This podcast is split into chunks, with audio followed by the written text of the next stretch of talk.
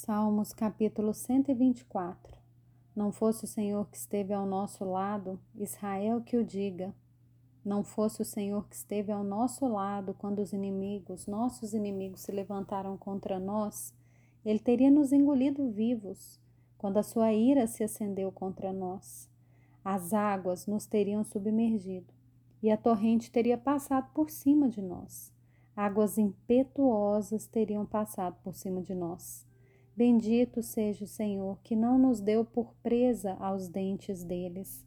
A nossa alma foi salva como um pássaro do laço dos passarinheiros. Rompeu-se o laço e nós nos vimos livres.